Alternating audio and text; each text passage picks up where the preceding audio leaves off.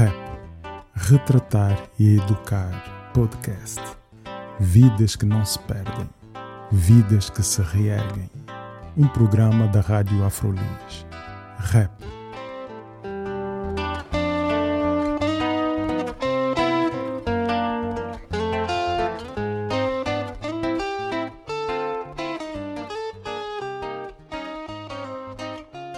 Olá, o meu nome é André Bivetti.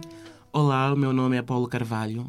Bem-vindos e bem-vindas ao REP, Retratar e Educar Podcast, o espaço idealizado pela Afrolis, Associação Cultural, no qual ao longo de 10 episódios vamos olhar, refletir e problematizar a questão da justiça racial a partir de dois campos, educar e retratar.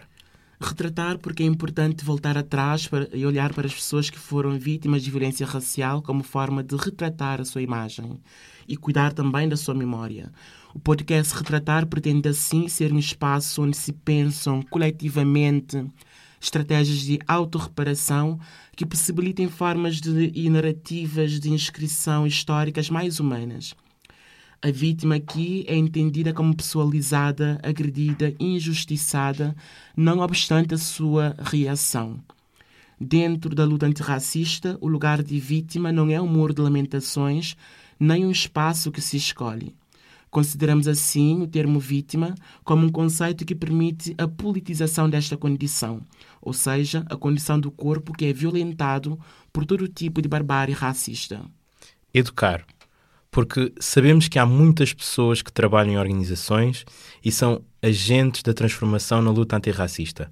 Para além de sinalizar e discutir o problema, queremos partilhar o trabalho de quem não só propõe, como continua à procura de soluções.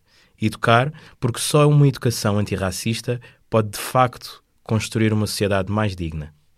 A nossa convidada de hoje é Kitty Furtado. Uh, Kitty Furtado, uh, também conhecida por Ana Cristina Pereira, é doutora, uh, doutora em Estudos Culturais pela Universidade de Minho, com a tese intitulada Alteridade e Identidade na Ficção Cinematográfica em Portugal e Moçambique, e tem como principais interesses de investigação o racismo, a identidade social, representações sociais e memória cultural no cinema, sempre numa perspectiva pós-colonial e interseccional, sobre os quais tem também editado vários artigos científicos em publicações nacionais e internacionais. Kitty também vai fazendo parte de equipas e projetos científicos, sendo no presente momento investigador no projeto uh, Deodering e também é membro do, do NARP, que é o Núcleo Antirracista do Porto.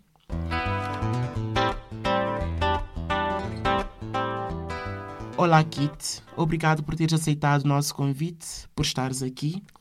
Qual a importância dos percursos pessoais na luta antirracista e na produção de conhecimento em luta e para luta? Bom, eh, eu começava com a luta, não é? Num sentido talvez mais ativista. E aí julgo que nem é questionável a importância dos, dos percursos pessoais é claro que são as pessoas que se, que se sentem discriminadas que sentem também, primeiro, a necessidade de lutar por uma, por uma vida livre uh, desses fatores de opressão.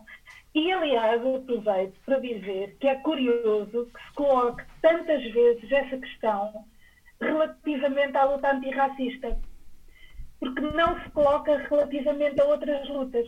Por exemplo, ninguém se lembraria de perguntar qual é a importância da, da orientação sexual das pessoas na luta pelos direitos LGBT. Mas como no, no nosso país o racismo está tão naturalizado, está tão escondido, é muito natural. Até há bem pouco tempo, eh, grande parte das organizações que uh, pretendiam fazer uma luta pelos direitos das minorias raciais eram inteiramente constituídas por pessoas brancas. Eu acho que isto diz muito do, do, do, racismo no país, não é? E ninguém questionava isto, e questionar isto era até motivo de, de, de, de, risota e de desconfiança, não é? Das pessoas que, que, que não concordavam, das pessoas, do comum dos portugueses. E, mas avançando para a questão da, produção do conhecimento académico ou científico, aí a questão comporta subtilezas. Porque é, é, claro que todas as pessoas de todos os géneros e de todas as classes sociais e de todas as raças e de todas as culturas podem estudar tudo. No entanto, devem sempre saber e tornar claro uh, qual é o seu ponto de vista, qual é o ponto de vista de que partem. E podemos usar aqui também o conceito da filósofa brasileira, da Camila Ribeiro, que é o conceito de lugar de fala, não é? Devemos tornar claro qual é o nosso lugar de fala, que é um lugar de poder e em relação com outros poderes. Um, porque uh, a divisão entre cientista, objeto e método que foi proposta por Max Weber uh, já não pode ser, nos nossos dias, considerada um objetivo a perseguir. Porquê? Porque nós hoje sabemos que ao pretender ser neutro perante o seu objeto de reflexão, o autor pode estar, e normalmente está, a desconsiderar os seus preconceitos e mesmo a ocultar, até sem querer, as suas motivações e as suas emoções mais íntimas. E é atrás destas, atrás destas, destas motivações íntimas, destes preconceitos inconscientes, que se esconde toda a ideologia, que é normalmente a ideologia vigente. Não é? Portanto, foi assim, atrás desta neutralidade, que a ciência, na, na sua história, um, serviu e apoiou algumas das maiores barbaridades da história da humanidade, entre as quais uh, o racismo e o colonialismo. Não é? Precisamente uh, uh, escondida na neutralidade, quando na realidade está só a apoiar o, a ideologia vigente. Eu queria deixar aqui isto eh, bastante claro. Eu pertenço aos estudos culturais, que são eh, sempre conscientemente situados, portanto, ninguém acha que está ou que consegue produzir prova válida universalmente. E perante esta impossibilidade de produzir esta prova, eh, de estudar uma comunidade aqui e de achar que as conclusões a que chego aqui são válidas na China, por exemplo, eh, nós nunca achamos isto e, portanto, perante esta impossibilidade, hum, eh, como é que nós validamos os nossos estudos? É inteiramente através do rigor do método, do rigor com que conduzimos a análise e o trabalho. E esse rigor exige precisamente começar por definir com transparência o ângulo de análise a perspectiva, a subjetividade do autor. Porque é deste modo que clarificamos as possíveis fragilidades da investigação, certo? Mas também é deste modo que hum, tornamos claros os seus pontos de força, que residem precisamente nessa possibilidade de uma abordagem diferente de qualquer outra. É? E eu aqui eh, estou já a responder de forma mais direta à tua pergunta, uh, uh, apoiando-me num conjunto de aproximações de teóricas, sobretudo norte-americanas, como Bell Hooks ou Kimberley Crenshaw, que Sandra Harding, sim, Sandra Harding agrupou sob o nome de teorias do ponto de vista, construção identitária muito forte pelo mesmo motivo de, do que acontece em todas as outras áreas e pelo mesmo motivo do que eu já disse uh, sobre a academia.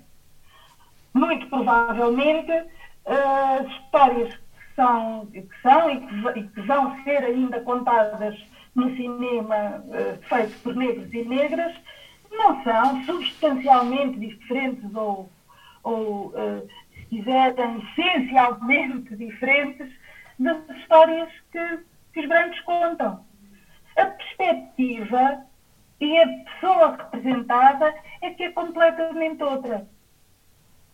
E nesse aspecto, a meu ver, por essa razão, aliás, a meu ver, a força criativa no cinema está toda do lado, eh, neste caso negro, mas do lado dos não brancos que é preciso ver que todas as minorias hum, raciais, aqui no sentido social, produzem e produziram sempre o seu próprio cinema, não é? E, e, e, a força criativa está toda desse lado, porque são as perspectivas que não são uh, conhecidas, não é? E que não são ainda uh, tão exploradas como a mesma perspectiva europeia de sempre que está uh, gasta. Kitty, aqui em Portugal o cinema tem sido um espaço onde os corpos negros podem manifestar-se plenamente? Podes citar-nos nomes de alguns criadores negros que têm construído outras narrativas sobre si e formas de representação mais possibilitadoras? Uh, eu, para ser justa, tenho de começar a dizer que fazer cinema em Portugal é extremamente difícil sempre. E que Portugal não é propriamente um país onde os corpos se possam manifestar plenamente, sejam que corpos forem. Mas, obviamente, as pessoas negras têm dificuldades acrescidas por causa do racismo, da desigualdade social e do descrédito de que sofrem à partida. Não é? No entanto, contra todas as expectativas e superando todas as dificuldades do racismo na sociedade e do racismo mesmo no cinema, que é um meio profundamente elitista, racista e patriarcal. Contra todas estas dificuldades, contra todas estas hum, todos estes muros, não é? Têm aparecido cineastas negros e negras e com trabalhos relevantes. Como digo, e, e quanto mais vejo filmes, mais acho isto, eu acho mesmo que a potência criativa, então no caso português isso é muito evidente, está muito do lado das pessoas racializadas, das minorias. Um, e estou a pensar, sim, tenho muito gosto em dizer alguns nomes, embora tenha também muito medo de me esquecer de tantos outros. Estas perguntas são sempre traiçoeiras, porque eu queria mesmo dizer todos eventualmente será impossível.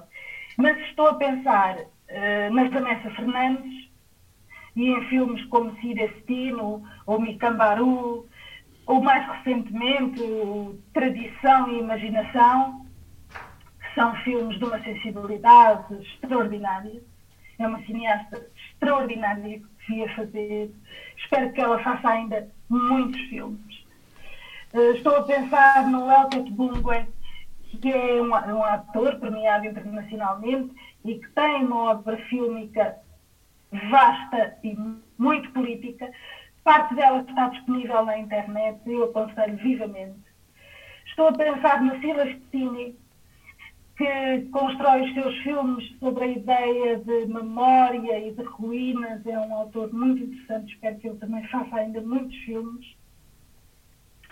Estou a pensar na Pocas Pascoal, que fez a primeira longa-metragem eh, produzida por uma mulher negra em Portugal, eh, que é chamada Aldeia Maria, por aqui tudo bem, que é sobre duas irmãs angolanas a viver em Lisboa. Enfim, estou a pensar, estou, estou a pensar, claro, na Lulu Arzic,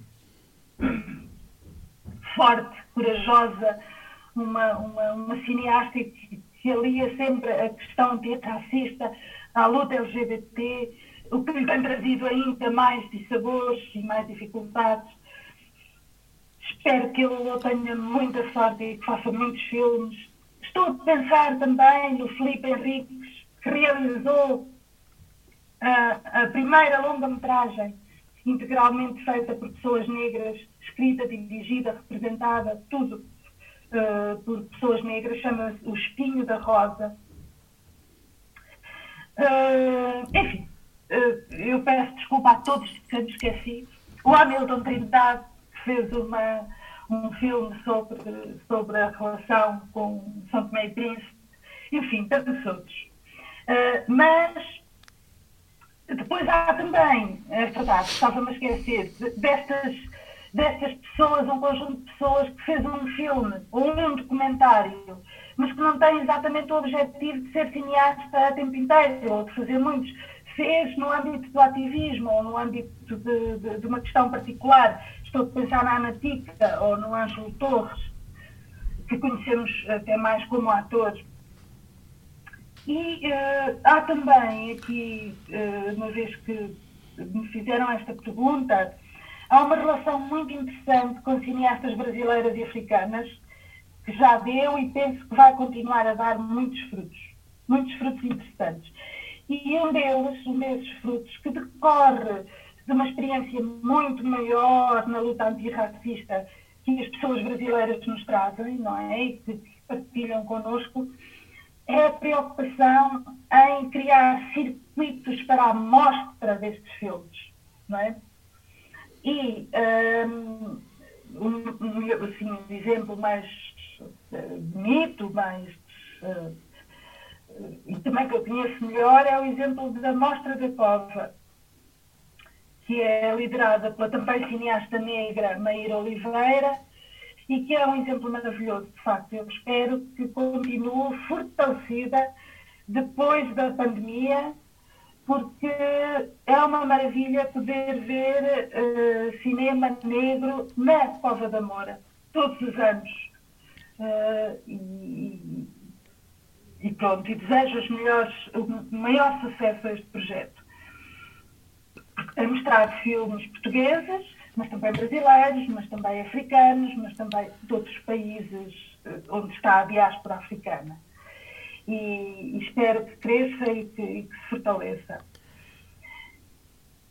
E depois há uma última coisa que eu queria dizer, é que eu espero que o facto de eu falar assim em cinema negro e pôr tantas coisas diferentes no mesmo, aqui no, na mesma resposta, no, no mesmo comentário, um, não seja interpretado como eu pensar que estes filmes e estas pessoas, estes criadores, são todos iguais, uh, querem dizer todos a mesma coisa e todos pensam da mesma maneira e todos querem fazer o mesmo tipo de filmes.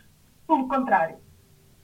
Uh, quem pensar isto está a cair num erro gravíssimo o discurso é muito, muito, muito, muito diferente, muito profícuo e mesmo por vezes conflituoso, que é como deve ser. Não é? Porque cada autor tem que, tem que se afirmar na sua própria voz. É? Uh, e penso que muitas destas vozes uh, vão atingir uma maior maturidade nos próximos anos e penso também que vão ficar mais políticas mas uh, o cinema negro português também ainda tem que perder algum medo. Muito, Muito bem. obrigado. Muito obrigado, Kitty, por teres vindo. O meu nome é André Bivetti. O meu nome é Paulo Carvalho.